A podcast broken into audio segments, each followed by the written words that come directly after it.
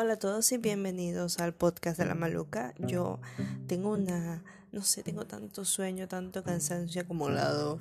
Eh, justamente cuando el, están anunciando que posiblemente alarguen la cuarentena, a mí se me viene todo un sueño encima. Pero no se preocupen, yo estoy muy bien, la estoy pasando súper bien. Y esta semana les traigo un tema que nació hace bastantes semanas atrás en una conversación que había tenido con mi amiga Madeleine, que es la que van a escuchar en la conversación que grabé. Eh, y luego se reforzó y era como una necesidad de hablarlo cuando Bad Bunny sacó su videoclip de Ella Perrea Sola. Y si no se llama así la canción, disculpen, pero yo suelo cambiarle los nombres a los temas. Esta es una conversación sobre que nosotros estamos hablando un poco sobre la fragilidad masculina.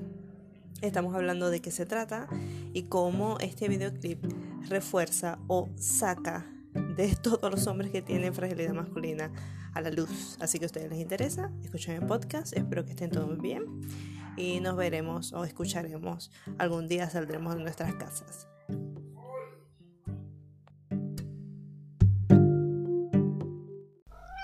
El podcast de la maluca.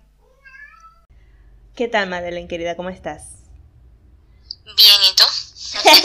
ya nos habíamos saludado, pero siempre hay que hacer una, un saludo para el público. ¿Vos cómo estáis? Claro. ¿Cómo sobrevivimos tu cuarentena? Bueno, con mucho...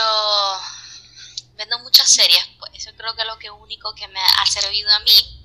Y bueno, básicamente mucho tiempo para pensar en, en temáticas como la temática que vamos a hablar hoy. Yes. ¿Sabes qué? Eh, ya tú me habías dicho de que habláramos sobre esto. Y de pronto, no sé si fue antes o después que apareció el video de Bad Bunny.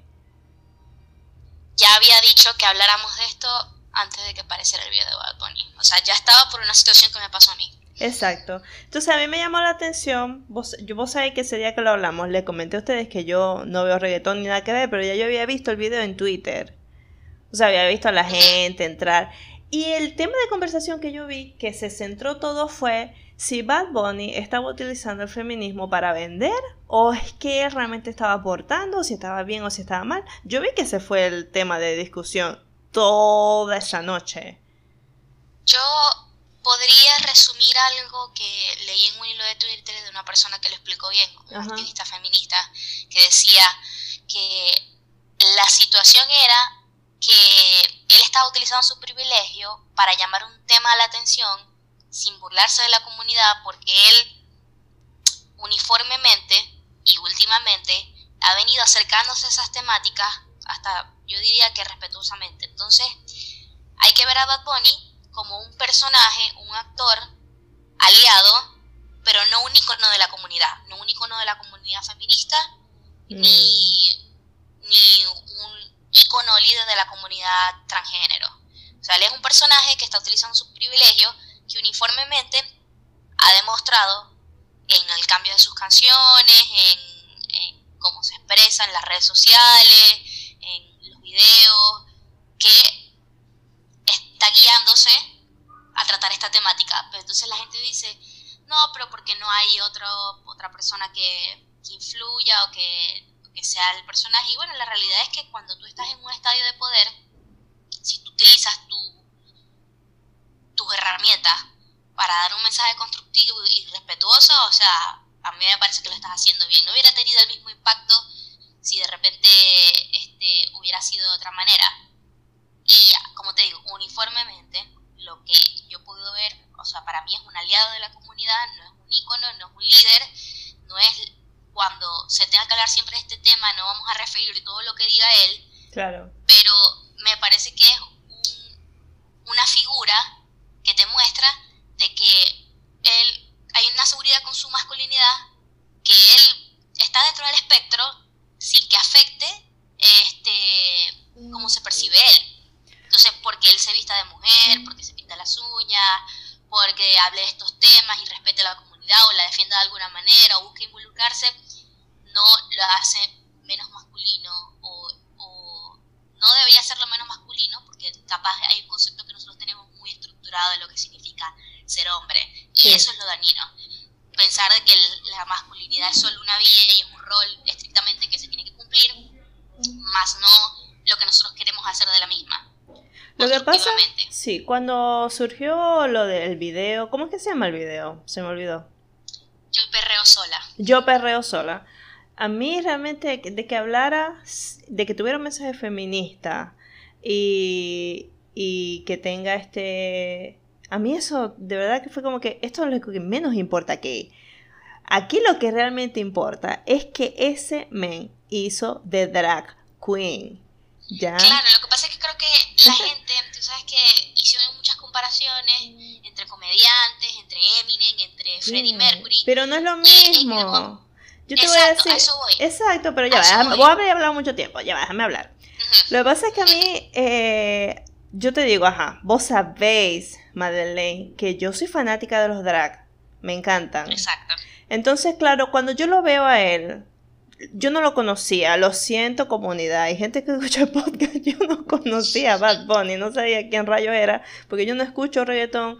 O sea, había, creo que Juan Carlos me había comentado una vez de que escuchaba mucho su música donde trabajaba, pero yo X ni bolas. Y este, yo lo veo, y yo digo, pero él es gay, porque no sabía quién era. Y entonces mis hermanos me dijeron que sí, que sí, que era gay. Pero cuando yo luego googleé, no es gay, es hetero. Y hace reggaetón. O sea, ¿qué cosa? Es, como si vos me dijeras a mí que un futbolista hizo de drag queen. O sea, para mí es demasiado bien, demasiado genial. Es como que perfecto, me encanta. Porque, por ejemplo, vos ahorita mencionaste de que él estaba haciendo o un apoyo al feminismo o un apoyo a la comunidad trans Ahí no, no, lo, no estás hablando bien porque él no es un transexual ni un transgénero, es un drag queen, hace de drag queen y la gente no entiende la diferencia entre hacer drag queen y ser un transexual o un transgénero. No, no, no, no. Yo te digo, te voy a aclarar lo de la comunidad trans. Te voy a aclarar por qué. ¿Será mejor la comunidad LGTB? No, no, no, no, no, ya va. Te voy a decir por qué aliado a la comunidad trans. Porque recientemente se este, asesinaron a una persona transgénero de donde es él. Entonces él hizo, o sea, primero, aparte de hablar mucho en las redes sociales sobre lo que estaba pasando. Y segundo, cuando tuvo una participación en un programa americano, se puso una franela con el nombre de la persona. Entonces por eso te estoy hablando de que... Ah. Por eso te estoy diciendo que no es el video nada más. O sea, yo te estoy hablando de... Él en general. Cosas que... De él en general. No estoy hablando del video, te estoy hablando en general. Es más, me acuerdo cuando no era tan... Con, claro, cuando no era tan conocido y tenía más que todo colaboraciones este, de reggaetón, que no había sacado ni siquiera su primer disco, él entró en una polémica porque me acuerdo perfectamente que él siempre ha sido bastante histrónico en su estilo de ser. Sí. Yo creo que ahora lo ha perfeccionado un poquito más. Pero eso de pintarse las uñas, él lo ha tenido desde hace mucho tiempo. Y él, uno de los primeros titulares de, de él como persona de Bad Bunny que él entró a una manicurería en España, si no me equivoco. Podemos buscar la noticia y lo ponemos en la descripción y todo lo demás, y dijo que no lo quisieron atender porque era hombre. Ajá. Entonces eso desató una discusión y yo dije en ese momento, a mí me parece bien que le esté diciendo estas cosas. Ya va, ¿dónde fue que él entró? Él entró a, un lugar, un spa, un lugar de, de, manicura y se quería pintar las uñas. Ah, de manicura. Claro, y en ningún momento, tú sabes que hay lugares donde hay gimnasio femenino, cosas así, porque son para tal vez darle más este espacio a, un cierto tipo de comunidad y eso es válido. Pero él lo que decía era que cuando en ninguna parte decía que no que no que era limitado el servicio para mujeres. Es más, al parecer no solamente era maniconería, sino que cuando él pidió ese servicio no se lo quisieron dar. Entonces, no sabía, obviamente en ese momento del rechazo, no sabía quién era él. Y una de las ah. primeras polémicas, eso te estoy diciendo que yo sé que la gente dice, no, porque sus este, letras son bastante gráficas y yo te, lo, yo te lo digo. O sea, a mí me parece que hay una equivocación en pensar de que una cosa es ser gráfico y otra cosa es ser respetuoso, porque el reggaetón también trae cosas de, de la sexualidad muy, muy coloquialmente y eso no significa que está mal porque a todos nos gusta explorar nuestra sexualidad. Eso de que te, me encanta, no sé, ponerte cuatro, eso no es irrespeto, eso es literalmente lo que la gente se dice cuando está en el juego previo y todo lo demás. Es completamente normal. Lo que pasa es que le tenemos también tanto aprensión a lo que es la discusión del sexo que lo, lo, señalamos como si fuera irrespetuoso y no lo es. Entonces, como te mm. digo, este tipo de cosas, por eso de repente, obviamente tú dices, no, él se disfrazó de drag, pero él también está emulando cosas que ya venía hablando. claro. es que yo, sí, vos, vos sabés que yo a él nada que ver, no lo conocía. Yo lo googleé, lo vi con sus uñas, lo vi con ropa, eh, con ropa que se sale del estereotipo masculino de, de reggaetonero, ese estereotipo tan marcado. Y yo vi que él estaba rompiendo esas, esas barreras. Entonces, por ejemplo, a mí me habían, yo estaba leyendo de que él antes su música era demasiado agresiva contra las mujeres y todo, pero la gente tiene el derecho de cambiar, aprender y adaptarse a esto porque vos sabéis, nosotras, a nosotras nos pueden buscar, a mí me pueden buscar en Twitter algún comentario machista que hice en el 2016 y lo van a encontrar. ¿Ya? Claro, por supuesto. Porque esto es un proceso de ya me parece súper bien que este hombre esté haciendo todo esto. Y, y más en el mundo del reggaetón. Que me parece, sí. que me parece que es un mundo muy misógino, machista y todo, y que él lo esté haciendo allí, a mí me parece excelente. Y lo que yo te quería resaltar era el hecho de que, porque cuando yo me puse a leer los comentarios, la gente está diciendo que, que si a él le gusta transvestirse, como lo como hace RuPaul, por ejemplo. Todo el mundo conoce a RuPaul y la gente cree que, que es un transvesti, ¿ya? Pero el, el drag es un arte de interpretar un personaje, para los hombres en su mayoría es un personaje femenino, y crear toda una personalidad, un estereotipo, un montaje en escena que, que, tiene que ver con ese personaje en sí. No es igual a la payasada que, que hace Eminem disfrazada de mujer, que es simplemente él, siendo él, ridiculizándose, vistiéndose de mujer. No es lo mismo. En cambio, vos estáis viendo a Bad Bunny interpretar su versión femenina, explorando su, su sexualidad femenina. ¿Por qué, ¿Por qué, no decirlo de esa forma? ¿Me entendéis? me pareció maravilloso, me pareció increíble y yo le doy 10 puntos. Me encantó. Sí, me encantó. Sí, yo creo que es, es entender eso, que la persona que, que cambia su género, o mejor dicho, que se acerca a lo que es su género este, en, en su interior, básicamente, solo está este, comparando ese interior con, con ese exterior, es algo que la persona que hace drag es otra cosa, que hay mujeres que también... Sí, hay mujeres que este, hacen drag. la personalidad del, drag, porque es como tú dices, un estilo, un arte dentro de, lo que es la expresión de la creatividad. Entonces, yo creo que a la gente, hablando de este tema de la masculinidad y darle una definición, o sea, la definición más, más sencilla que te puedo decir es que es esa ansiedad que les hace a los hombres, principalmente a los hombres, porque hablamos del concepto de masculinidad frágil, pero si hablamos de las mujeres, tal vez. Lo que, pasa, lo que pasa es que este video de Bad Bunny pone en evidencia, o sea, hace que a todos los hombres que sufren de, de masculinidad, masculinidad frágil se le mueva al piso. Exacto, entonces eso es lo que quiero decir, como que la definición de esto es esa ansiedad que tienen los hombres y esas actuaciones de sobrecompensar esa ansiedad que ellos tienen para alejarse de, de, que haya dudas sobre su masculinidad. Son todas esas esos comentarios, esas actitudes, esas discriminaciones que son una señal de sobrecompensación. O sea, ellos no tendrían que estar diciendo esas cosas, no tendrían que estar actuando de esa manera, pero se ven la necesidad de actuar de esa manera porque ellos creen que haciendo esas actuaciones tienen como una especie de validación para que no haya dudas sobre su carácter, o sobre lo que ellos piensan, o sobre lo que ellos son. Entonces la palabra es sobrecompensar. Son, son esas cosas completamente innecesarias que ellos creen que obligatoriamente tienen que hacer para este como que asegurarse una situación de respeto o de, o de, o de autoridad o todo Claro, pero es que eso tiene que ver muchísimo con el hecho de que qué es la, qué es la masculinidad, cómo se valora, cómo se identifica y, qué es lo que el hombre obtiene de ese concepto que, con el cual crece. ¿Vos creéis que la gente hoy en día tiene, no sé si tanto aquí en, en Latinoamérica no creo, alguna diferencia entre lo que es el sexo biológico y el género? O sea, para mí es que las personas siguen creyendo que el, tu sexo define tus creencias, tus comportamientos, tus gustos, tu personalidad.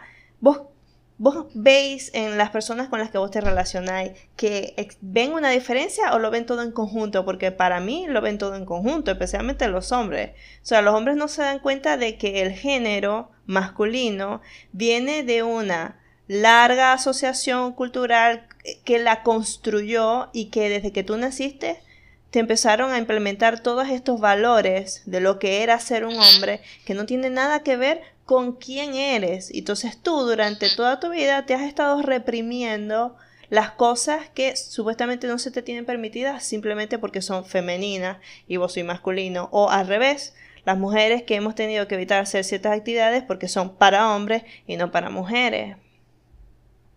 O que no son de un, adecuadas para una mujer, porque eso es lo que nos dicen mucho. Entonces, yo creo que esto siempre, yo siempre hago como, un mini experimento, ¿no? Entonces, cuando veo que alguien está teniendo una actitud medio machista o que le molesta algo porque porque no sé, que no le debería ni molestar, porque es ilógico, solo lo dice que le molesta para decir que, o sea, no sé, tratar una, una una correspondencia de macho alfa, yo le digo, bueno, o sea, está bien, entendemos masculinidad frágil.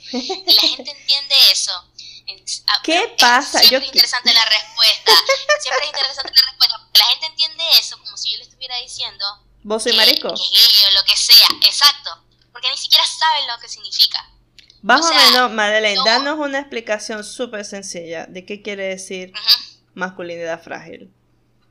Bueno, es lo que te dije anteriormente, es como esa necesidad que tienen los hombres de sobrecompensar. Es como que si yo estuve hablando de, de, que hay inequidad salarial y ellos me dijeran eso es mentira porque si no este contratarán más mujeres y yo le decía yo le diría pero cuál es el problema te afecta la masculinidad frágil o te, te frágil que yo diga eso que yo tenga esas discusiones entonces empiezan esas respuestas como que, no, pero yo no soy gay, tú debes ser lesbiana, que no sé qué más, porque me ha pasado. O sea, eh, prácticamente la, la, razón por la que te dije de hacer este podcast es porque pasó una situación donde yo dije, este, estamos en, estamos en un grupo, que es la gente de, con la que me gradué del colegio, son personas que capaz la última vez que hablé con ellas o que las traté o estuve con ellas sentada fue yo me gradué en el 2009, estamos en el 2020, hace 11 años. Así que básicamente las personas que nosotros éramos hace 11 años no somos ahorita, se supone que deberíamos ser mejores, ¿no? Claro. Yo me considero mejor.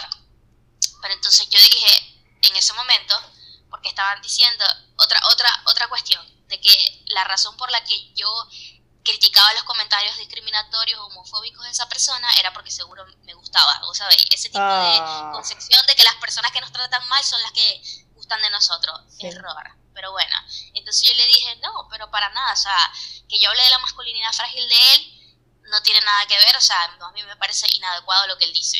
Y prácticamente lo que me respondió fue algo así como, este, este, yo seré así, lo que sea, pero vos soy lo peor y estoy segura que soy lesbiana, que jugué para el otro equipo, que no sé qué más, que todo aquello, montón de, cosas. Y, yo le digo, y un montón de cosas que no tienen sentido, porque él, para rebajarte a ti, te llamó lesbiana. ¿Por qué me tienes que rebajar? O sea, no hay ninguna razón, no, no, hay cabida, ¿ya? Es que ni siquiera, ni siquiera es rebajante, yo, yo ni siquiera aclaré si era hetero o no, o sea, yo le dije, y eso es un insulto. Ah. Y él me dice, ah, me lo estás confirmando, y yo le digo, pero ya va, es un insulto. Exacto, es como que de verdad ese fue tu insulto. Evoluciona, amigo, por favor. Claro, entonces te estoy diciendo, es lo que te digo, o sea, él pensó que yo le estaba diciendo homosexual, o sea, relacionó la homosexualidad con un insulto y pasó a responderme de la misma manera que él creía que yo le estaba respondiendo.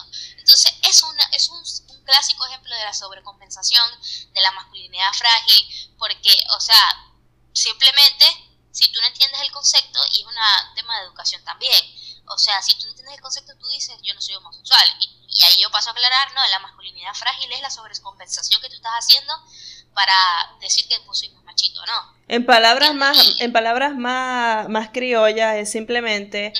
Masculinidad frágil se habla de cuando un hombre tiene que defenderse, tiene que defender su ah.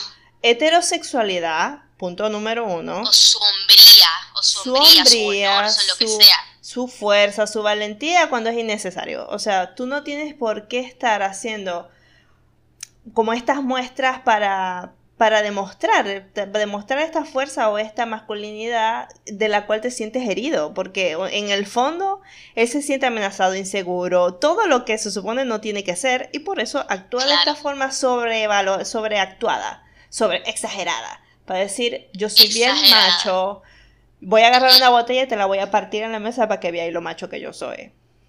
Exacto, esos son, eso sería, lo pusiste muy bien y lo pusiste muy claro. Esos mm. serían ejemplos súper concretos y súper accesibles sobre lo que es la masculinidad frágil. Es increíble, porque tenemos estas, estas, estas aristas. El hecho de que mucha gente se haya sentido incómoda por el video de Bad o que digan que todo lo que hace él es marketing. Y yo le digo, bueno, puede ser, puede ser que hay un efecto de marketing, pero ¿por qué tú ¿Por qué tú o sea, estás tan desesperado por desvalidar su actuación que la crees tan inorgánica que es más, es más fácil creer que todo es un montaje que en verdad una persona tenga el interés de ser así de fluido, así de libre, así de confiado?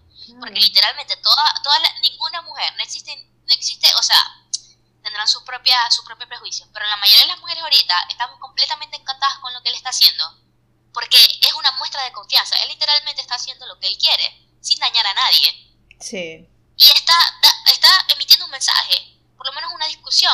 Entonces, siempre he dicho, no hay nada más valioso que la confianza, que una confianza racional, no un, un agrandamiento exagerado como lo que decimos que es la masculinidad frágil. Hay una diferencia entre tener confianza y ser respetuoso hacia el otro, hacia las identidades del otro, hacer, hacer acciones desde la masculinidad frágil, o sea, desde que, desde que eres, estás siendo tan inmaduro que crees que tienes que actuar así, porque el que grita más tiene la razón y no es la realidad. Pero hay otra cosa, Madeleine, que a mí me parece que el hecho de que esto sea algo que se desconozca es porque los hombres no serían muy pocos, muy pocos, como un, que me arriesgo a decir un 10%, que que están interesados en romper con, lo, con la masculinidad que nos ha heredado el patriarcado, ¿me entendéis? Ellos no se sientan a debatir qué estoy haciendo, por qué actúo así, por qué tengo estos valores, por qué me da tanto miedo ser marisco, ¿me entendéis? o sea, yo siento de que no es igual, a diferencia de nosotras, que tenemos el, nosotros tenemos el feminismo para reevaluarnos, autocriticarnos, pero los hombres no lo tienen. Aunque, aunque no debería ser así porque el feminismo, es, esto es lo que hace el feminismo de romper esta supuesta naturalidad entre los dos géneros y sentarnos a discutir qué es lo que nos está haciendo daño. Porque el problema con el feminismo, y todo salió con, con, con el feminismo, es porque nosotras las mujeres nos estábamos sintiendo maltratadas y nos sentamos a evaluar qué nos estaba haciendo daño y los hombres no se sientan a evaluar qué es lo que les está haciendo daño. Y estos temas son para ellos, o sea, esto deberían ser ellos los que se sienten a autoanalizarse, a evaluar, compartir y explorar, darse cuenta de todo esto que heredaron y que no es parte de su naturaleza, que ellos se acostumbraron a actuar así y no se sientan para hablarlo por la misma razón, porque no son cosas de hombre, hacerlo, ¿me entendés? Y es una cosa muy grave y muy lamentable. Yo creo que dijiste algo clave, que en verdad esto el feminismo no es para las mujeres nada más, es para mm. todos. O sea, es como que podrá ser feminismo y si queréis decirle equidad de los géneros o le queréis decir igualitarismo, de verdad a mí no me importa cómo le queréis decir, lo que me interesa es el contenido. O sea, me interesa que no satanicen el feminismo, porque no es malo, Claro. Hay personas en el movimiento que son radicales y que son racionales, como todos los movimientos, pero me interesa más que vos entendáis el, el contenido del asunto. El contenido es que vos no sintáis que no podéis lograr algo, que no podéis tener una discusión que no podéis ser parte de algo porque estáis definido por tu, por tu rol de género o porque estáis definido por las costumbres sociales y culturales. O sea, vos podéis utilizar falda, hablamos de ropa, hablamos que de ropa que es como el, el, el el tema un poco más, más fácil de agarrar. Pero todavía hay gente que dice que no se viste de rosado, los hombres no se deberían vestir de rosado porque es un gay, o sea, o que los hombres no deberían utilizar faldas, o que los hombres no se deberían pintar las uñas, o, o todo este tipo de cosas que son que se han ido derrumbando, sobre todo porque las masculinidades, o sea, o la definición de masculinidad social que se tenía hace 300 años no es la misma de ahora. Entonces, entre más discutamos estos temas, más iremos rompiendo esquemas que nos damos cuenta que no vale la pena mantener ahorita porque es ilógico. Sí, un de un amigo, de, una persona que sigo en Twitter que dice, o sea, en este punto del, del asunto del 2020, ser homofóbico, ser racista o, xenófobo, o sea, es la cosa más rancia y niche de este mundo. Y, y no es un chiste, o sea, literalmente es como, ¿cómo vos te podías encontrar diciendo cosas homofóbicas, discriminatorias, y que no te suenen a vos? O sea, que ni siquiera haya una propia autodicción y vos salgan de tu boca tan normal. Claro, que ni siquiera, ni siquiera lo cuestiones. Es como que es algo tan natural como decir, a mí no me gusta ponerme pantalones cortos, me gusta más lo largo porque es más cómodo, ¿ya? Y no es lo mismo, no, no, no, no se compara. Estás hablando de una discriminación a toda una población que está pasando por un montón de cosas que son así, nacen así, que no tienen nada que ver y tienen que dejar de ser castigados por ser así. Si eso es algo que ya debe de quedar en el pasado hace un montón de siglos atrás, como el racismo. ¿Me entiendes? claro, sobre todo porque no te toca a ti. Esto también hablamos en la conversación que tuvimos con, con nuestra amiga. O sea, nosotros estábamos en un grupo de llamadas, este, otras tres amigas y yo, que somos amigas del colegio, que nos conocemos todos los años de la vida. Entonces, una de ellas estaba con el novio, entonces nosotros le dijimos, pon el video de Bad Bunny para que vean la reacción. Yo, a mis adentros, yo más o menos veía qué tipo de personaje es el novio de ella, que es un tipo de esos de que, o sea, el típico este tema del hombre que es bastante masculino, que tipo busca ser masculino tóxico, porque hay que decirlo así. Mm. Sí, es bastante masculino tóxico. Exacto. Entonces, básicamente este creo que hasta antes de ver el video fue como que esto no va a ser algo de mariscos, nos preguntó y nosotros como que, ¿ah? Y después de ver el, el, el video, o sea, como que ni siquiera lo podía ver, terminar de ver, mm. dijo que lo iba a quitar, o sea, le estaba molestando. Entonces nuestra amiga nos responde y nos dice, es que él es homofóbico. Y yo me imagino que el tipo no se identifica como homofóbico, pero ella lo dijo en chiste, como si relacionar a alguien con la homofobia fuera un chiste. A mí me parece algo demasiado grave. Claro. O sea, nosotros lo podemos decir en chiste. Cuando vos decías algo, vos decías algo como que discriminatorio y vos le decías a la persona, mi alma, que homofóbico te salió eso. Porque puede ser un comentario. Pero decir que una persona en chiste, ah, no, es que él es homofóbico. Es como decir, él es, él es nazista. O sea, y eso no importa. utilizar, claro, nosotros podemos utilizar esos términos en chiste, pues cuando una, dice una, una persona dice algo discriminatorio y uno le puede decir que, fue Hitler o que fue nazista, Hitler, porque nosotros hacemos eso, o sea, nosotros comiquizamos mucho las cosas, pero el momento de hacer una aceleración y decir, no, es que él es homofóbico o no, es que él es esto, es porque internamente lo queremos un poquito. Claro. ¿Me entiendes? Entonces son esas cosas, esas cosas que yo te digo que uno tiene que ser muy vigilante porque yo siempre soy muy, o sea, este, ser políticamente correcto es útil, pero también tiene límites.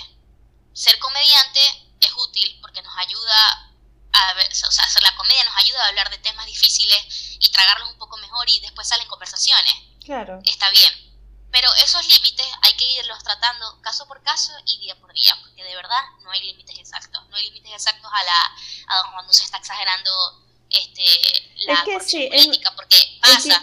Entiendo tu punto en eso, como que, ok, no es que nosotros no vamos a creer los correctos, que estamos de punta en blanco, ni vamos a ser súper estrictos con estos temas, pero una cosa muy diferente es, estoy haciendo una broma, estoy adquiriendo el valor de esa broma. Ya es como que para mí, a mí me parece gracioso eh, los chistes racistas porque los negros son así. Ya, a decir, yo sé que los negros, yo sé que los negros no son así, pero te hago un chiste, ¿ya? O sea, algo súper ligero a que sea una creencia tuya. O sea, ahí está el verdadero.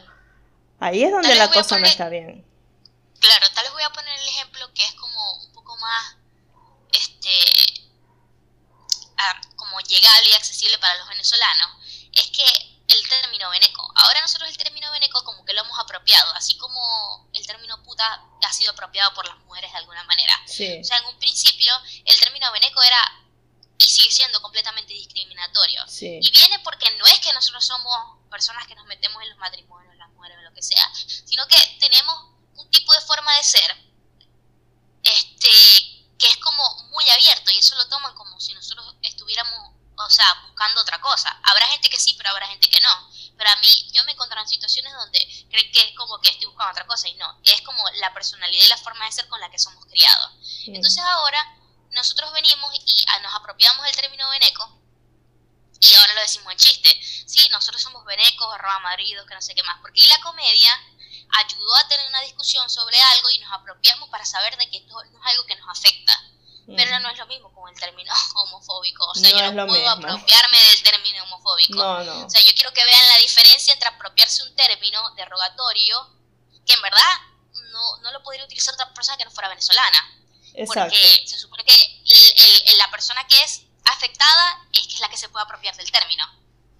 Entonces, son ese tipo de cosas. Yo no me puedo apropiar del término homofóbico. O sea, yo no soy el eh, la persona que es homofóbica, no es una persona que está en situación de discriminación porque es homofóbica. Claro. O sea, hay que entender esas diferencias. Me fui a buscar aquí. ¿Sabes una cosa que estuve haciendo antes de empezar esta llamada? Me puse a leer un poco con respecto a lo que se plantea con respecto a la masculinidad. Y conseguí dos textos que me gustaron mucho y a la gente que está interesada, uno se llama Contradictorias del Poder entre los Hombres, escrito por, mm, eh, ¿cómo se dice? Ah, Michael, ajá. Contradictorias del Poder entre los Hombres de Michael Kaufman. Y la otra se llama Masculinidad hegemónica e identidad masculina de Luis Bonino, que es psicoterapeuta y director del Centro de Estudios de la Condición Humana. Entonces a mí me llamó la atención, primero que Michael Kaufman plantea el hecho de que estos estudios de género y de masculinidad tóxica empezaron a, estudiarse más o menos como en los años 80 y que parecía algo totalmente absurdo. O sea, era así como dice el Simón Beauvoir en el segundo sexo, que un hombre, si un hombre se sentara a escribir sobre su condición de hombre, a la gente no, tendría ninguna necesidad de hacerlo, pero las mujeres sí tenían la necesidad de hablar de su condición de mujer, Porque antes esto se veía como que los hombres están muy bien, los hombres son los privilegiados, ¿ya?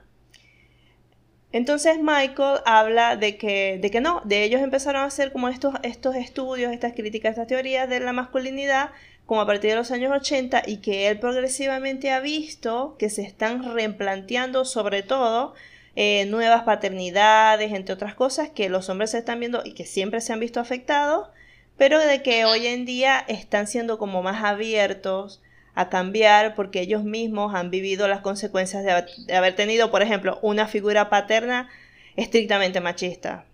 ¿Ya? Mm. Bueno, la cosa que me llama la atención de estos textos es que primero ellos hablan de dos cosas. De que a pesar de que la masculinidad, tú lo dijiste, no es igual los, los valores masculinos hoy a 300 años atrás. Para nada. Porque, por ejemplo, estamos viendo a hombres que se depilan. Estas modas que hacen los, los futbolistas son muy metrosexuales y que hoy en día, bueno, se ve, se ve más aceptable que un hombre esté pendiente de sí mismo, de cómo se ve, que esté arreglado. Antes nada que ver, antes era un asunto solamente femenino y que las cosas han ido cambiando, pero aún así, como que la masculinidad es algo muy moldeable, pero que no se rompe, que siempre va a, estar estrictamente afiliado a que en el centro y en el corazón de ello se considera lo que es ser un hombre, el mayor valor de un hombre. Y también otra cosa que plantean es el hecho de que por estas reglas tan estrictas, escritas en piedra, los hombres han suprimido, reprimido y canalizado inconscientemente todo lo que supuestamente no debería ser masculino y que eso trae muchísimas consecuencias y te voy a dar una de todas las, mira, esas eran como tres páginas de todos los problemas de la masculinidad yo voy a agarrar las más sencillas y yo te las voy a mencionar, bueno, las que me, me llaman la atención, para que vos me digáis si conocéis o no hombres que son así. Primero, hipercentrados en sí. omnipotentes y herméticos con dificultades, dificultades para el reconocimiento. O sea que son unas personas que solamente piensan en sí mismos, solamente entienden lo que ellos quieren entender y que no se dan a la, a la comprensión del otro. ¿Te había encontrado con personas así, hombres sobre todo? Obvio. Controladores, eh, defensivos, racionales, con vínculos despersonalizados, que esto es algo que me llamó la atención. O sea, son hombres que no se entregan. Más hetero, heteroflexivos, ah, no, ya va, más heteroreflexivos que autorreflexivos. O sea, que ellos primero piensan en su condición masculina que a permitirse a ellos mismos explorar lo que ellos quieren, con predominio de la negación, especialistas en fingir superioridad, que es más o menos lo que sucedió con tu amigo porque él obviamente no tenía ninguna seguridad. Bueno, no es mi amigo, es un compañero del colegio. Bueno, tu compañero del colegio, él obviamente, obviamente no estaba seguro de sí mismo, pero él estaba fingiendo su superioridad y su autoseguridad para poder defenderse tuyo. Eh, son incapaces de aceptar errores, negándose el derecho a equivocarse, o sea, ellos no pueden cometer errores y son más amados que amantes. Se sienten merecedores de amor solo por el hecho de ser hombres y que a la larga desarrollan paternidades despreocupadas donde tienen más en cuenta sus derechos que sus obligaciones. O sea, estas cosas que son tan molestas tanto para ellos como para la pareja, como para la familia, y que son consecuencia directa de este concepto de masculinidad tóxico que nos ha creado la cultura a través de los siglos. Y yo creo que vos y yo, así sea con el hombre más bueno del mundo y más espectacular, le podemos conseguir una que otra de estas cosas, ¿sí o no? Por supuesto, por supuesto. Yo creo que parte de las discusiones de tener una relación estando dentro del activismo es, es esto, darte cuenta muy rápidamente cuáles son esas situaciones y vivir con ellas y entender que ningún hombre está completamente como que su preso, de, o sea, no está eliminado o exento, mejor dicho, de, no, de no vivir así, de esta manera, porque son años de, de cómo nos enseñan a tratarnos y a integrarnos. Entonces, hasta uno mismo, hasta uno mismo cree que los hombres tienen que ser así. O sea, no, no, es que ellos perpetúan eso porque se lo creen y ya, es que nosotros también los perpetuamos como, como el otro la otra parte, que también esperamos eso. Sí, ¿sabes qué me hiciste recordar? Si no, no, no, nos choca, ¿me entendéis? Que, no, que no sea ellos de esa manera. ¿Sabes qué me hiciste recordar, madre?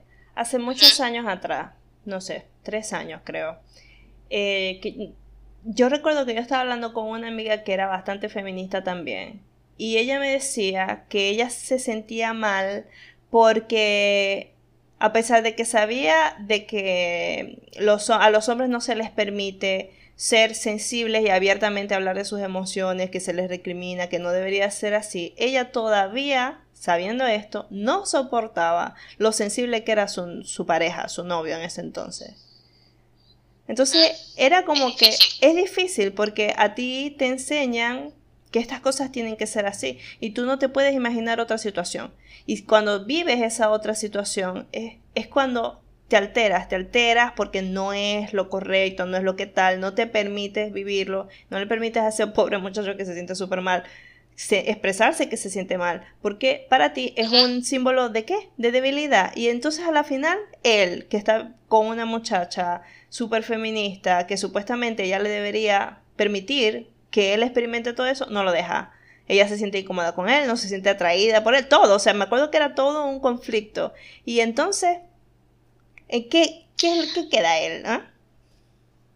Yo creo que es muy difícil porque siento que hay un factor también de qué es lo que nos enseñan y qué es lo que somos compatibles como seres humanos también. Tiene, tiene, tiene otro efecto. Que, o sea, a veces no pueden no, no, no es necesariamente un 100% de la regla, pero, o sea, se supone que con las personas que estés tienes que ser inversamente proporcional. Y por eso es que los roles de género deberían ser tan fluctuantes. Mm. Porque, o sea, si yo tengo ciertas habilidades, se supone que mi pareja no es tan buena y yo vengo a compensar eso, indiferentemente en qué género estemos. ¿me entiendes? Sí. Indiferentemente qué, qué, qué profesión tengamos. Entonces por eso nosotros como que hablamos mucho de esto, porque esto le ayuda también a cualquiera, que es, no es que tiene que cumplir el rol de hombre y ser más, este, mm, tal vez este, más asertivo o menos sensible o lo que sea, lo que, como lo quieras poner, sino que capaz no es la, el, la figura compatible para ti porque tú estás buscando otra cosa. Y muchas veces no tiene que ver con, con temas de, de, ser feminista o no, sino que te tienes que hacer la pregunta que es como... No, pero para ¿qué mí... tipo de cosas? Sí. Claro, no, no, pero estoy hablando de, de un tema más abstracto del, del, que tú me estás contando. O sea, hay varios factores. Está el factor de, de que nos tenemos que permitir y desconstruirnos y volvernos a construir en lo que creemos que debe ser una pareja y entender que, que los roles de género deben ser tan fluctuantes que no deben buscar una pareja como que busco un hombre porque los hombres tienen esto. No, yo busco una pareja porque yo tengo estas cualidades y necesito estas. Lo que pasa también es que a veces nosotros no nos damos el tiempo para evaluar qué es lo que verdaderamente me está molestando de esta situación, ¿ya? Claramente. Pero bueno, es una cosa bastante también difícil, eh, Madeleine, por ejemplo, mira, todas las cosas que yo he leído sobre la masculinidad hegemónica, cómo afecta a los hombres en muchas, muchas, muchos factores, pero sobre todo en lo emocional, en lo íntimo, que eso fue algo que me llamó mucho la atención, el hecho de que ellos no, de muchos hombres no pueden llegar a intimar con su pareja, la, la, pareja que han decidido tener para toda la vida, que sean incapaces de hablar de sus, de sus emociones, que no les interese. A la final, ¿qué vas a hacer vos? Si vos amáis a esta persona, sabéis de lo capaz que es, pero también entendéis que las razones por las que no se abre contigo, no, es, no expresa, no sé, este X tipo de cariño, qué sé yo, es porque él en el fondo de su psique tiene estos, estos bloqueos y estas represiones que se han generado por la cultura en la que ha sido creado. ¿Y cómo le dais vos a entender eso? Porque si vos empezáis a intentar moverle estos hilos, ellos se desbaratan. Y, y, si no se desbaratan, te, se hacen, hacen que su coraza sea muchísimo más dura. Y a la final esa relación o se aguanta así o se rompe. No, y también del hecho de que cuando tú contrapones a la persona sobre sus propias limitaciones y prejuicios, o sea, va a buscar irse. Y sí. no por irse porque no funcione, irse porque no quiere enfrentar la realidad también. Porque no factor. puede, porque por lo que sea, pero a la final, o sea, estamos hablando de la no es la mitad de la población humana, porque yo sé que somos más mujeres las que nacemos que hombres, pero estamos hablando de una parte muy importante para nuestra sociedad, para, de, o sea, del otro, el otro que, que se niega a hablar sobre esto y el otro que desde el fondo de su corazón tiene un heterosexismo homofóbico increíblemente fuerte y, y este, esta, porque la cosa también con la masculinidad es que la, mani, la masculinidad no solamente rechaza lo homosexual, sino también rechaza lo femenino, lo discrimina, lo ataca, todo, le pone todas las púas porque no se pueden acercar a él porque es un pecado. Y yo creo que hace muchos años había tenido una conversación, yo no sé si fue con vos o con Paola, yo me acuerdo que era una de ustedes, que yo le decía que lo más valioso para los hombres es ser hombre. Uh -huh. Y ellos toda su vida han sido castigados por castigados y humillados muy mal por sus padres, por sus, por sus tíos, por sus abuelos, por sus mayores, por su familia, si se salen un poquito en la infancia, o sea, imagínate que un niño chiquitito se agarra la muñeca de la hermana y el padre le ha formado un escándalo, agarra una correa, la metió coñazo porque pues, sucede, simplemente porque agarró la muñeca. Y pues, ¿cómo, ¿cómo no va a crecer ese ser humano con un terror absoluto a que le quiten lo único que lo hace digno de ser y de ser valorado. ¿Me entiendes? O sea, es una barrera muy, muy dura y muy sensible para ellos. Está, es, es un campo que ni siquiera ellos se atreven a tocar porque han sido lastimados durante toda su infancia a no cruzar esa línea. Y que desgraciadamente esto repercute en en hoy en día un adulto que, que es reprimido, un adulto reprimido. Es feo, no sé, a mí me da mucha y cosa. Aparte, claro, y aparte se replican estos comportamientos, porque yo siento que no es un tema solamente de la crianza, sino también es un tema de nuestros alrededores. Yo siempre digo, Sí, o sea, lo que tú puedes hacer, tú no tienes que ser activista de género, pero una de las cosas que tú puedes hacer es que tú estás en un grupo y estás, estás leyendo estas cosas, estás escuchando estas cosas y te quedas callado y no opinas nada, o sea, tú estás perpetuando de alguna manera el sistema. Entonces es como que obviamente es exhaustivo porque, o sea, todo el mundo dice, bueno, pero qué ladilla, porque vos siempre te quejáis, vos siempre jodéis, que no sé qué más, y yo, bueno, o sea, porque yo quiero hablar en todos los momentos. Pero capaz va a haber un momento donde tú podrías hablar y tú podrías hacer un refuerzo. Hmm. Entonces es como, no sé, cuando los hombres se pasan de mujeres o cuando este, los hombres dicen, o sea, porque nosotras podemos hablar, yo le digo, yo, yo, yo esta conversación lo tuve hace poco. Yo, claramente, yo hablo de mis, con mis amigas de, de mis encuentros sexuales y todo lo demás, pero no le digo, o sea, no lo hablo en un tema de, de humillación, sino más bien digo como que me sentí de esta manera, lo viví de esta manera, lo disfruté, no lo disfruté, o sea, no sé si la persona lo disfrutó, o sea, es como una discusión de consejo. Y es, es muy diferente hablarlo a una discusión de humillación. Sí, Es como que, no sé, "Ey, este, esta puta hizo esto, que no sé qué más, que aquello. Y, indiferentemente quién sea el, la, la otra persona, o sea, uno nunca puede hablar desde la humillación. Entonces, es muy difícil entender estos conceptos. Y eso es parte también de la masculinidad frágil, referirse a las mujeres de cierta manera cuando tú crees que nadie está escuchando. Hmm. Y eso es como que de repente de, de la boca para frente, o sea, de, de- de- de la boca para afuera dicen, no es que las mujeres son más inteligentes que los hombres. Y de repente te vas al ciclo, ce- al círculo cerrado y lo que dice es que esta puta no sabe hacer nada. Claro. O esta tipa es una inservible. Entonces, esto también es parte de la masculinidad frágil, porque creen que tienen que actuar de una manera caballerosa también, Mm, sobre excesiva, porque el tema, el tema de una caballerosidad, es una cortesía contra el otro ser humano. O sea, vos no podéis ser, y también pongo este ejemplo, ¿con quién vos soy cortés? ¿Con las coñas que te gustan o con la persona que te gusta o vos soy igualmente cortés con cualquier ser humano? claro. Es un factor. Hmm. Y este, las cosas que tú dices, tú las puedes mantener en privado como las mantienes en público. Eh, perdón, en, en público como las mantienes en privado. Otro factor. Otro Entonces, factor. cuando se, hace- cuando se hacen estas preguntas y tú tienes inconsistencias mientras te las responden, bueno, hay que revisar. O sea, son patrones de masculinidad frágil. Mm.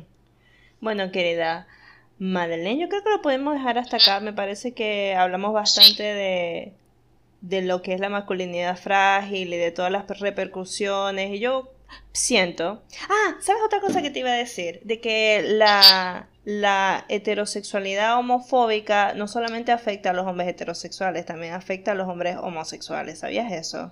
Claro que sí, claro que sí. Bueno, Sí, porque otra un cosa- podcast con, sí. con una persona, cosa, con- que sea del gen- que sea del, que sea homosexual y que te lo pueda decir, porque yo te puedo decir las cosas que veo desde afuera, Claro. pero eh, lo tienes completamente, eso es completamente cierto, o sea, es como la masculinidad trans, va más allá de ni siquiera de la de la preferencia sexual, es como la es como la conducta que se espera. ¿Vos habéis visto, habéis visto una serie que ahora está en Netflix que se llama Pose?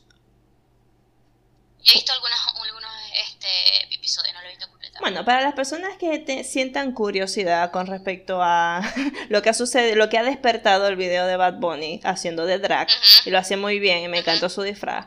eh, pueden ver eh, esta serie se llama Pose que habla hace como un- una referencia a cómo se vivi- cómo vivían los homosexuales y los transexuales y los transgéneros en los años 80 creo que en Nueva York y toda esta cultura de las drag queens de hacer bailes de hacer voguing y hay unas escenas con respecto a unas mujeres transgénero que deciden tomar cerveza en un eh, bar gay y las rechazan. Entonces, para que ustedes tengan una más o menos idea de lo que es la masculinidad frágil en el mundo homosexual, pueden ver esa serie y tener como un pequeño reflejo y así se la recomiendo porque la serie está buenísima. Madeleine, ¿vos tenéis algo que quieras que la, la recomiendes a la gente para ver que más o menos trate este tema o no? No, ahorita no tendría nada, pero yo creo que este es eso. Tal vez cuando tú te expones a cosas que tú crees que no deberías ver o lo que sea, es como que hay que ver cómo se sienten, hay que hacer una introspección. Sí, ustedes por favor evalúen qué es lo que los hace sentir realmente incómodos con eso. Y lo otro también, dejen de pensar que ser homosexual es algo que no, es algo denigrante, no denigrante no quiero usar esa palabra, es algo discriminatorio, es algo que no sirve para nada. Y piensen por qué ustedes sienten que es una basura. Hay que empezar a evaluar estas cosas para ver si el mundo cambia, porque te digo una cosa, Madeleine, amo a los hombres con las uñas bien hechas. y sabéis qué otra cosa descubrí que me fascina, los hombres que usan zarcillos. No, no un piercing, amiga, no un piercing chiquitico, no, que usan aros, porque al museo donde trabajo aparecen hombres que usan aros así enormes, espectaculares, me parece que se ven divinos, bellísimos, me encantan. Bueno, amiga, muchas gracias por la llamada, yo espero que a ustedes les haya gustado el podcast. Vamos a ver qué otro tema les vamos a traer en estos días de aislamiento, que parece que nos quedan. Así que nos vemos la próxima semana en el podcast de la maluca.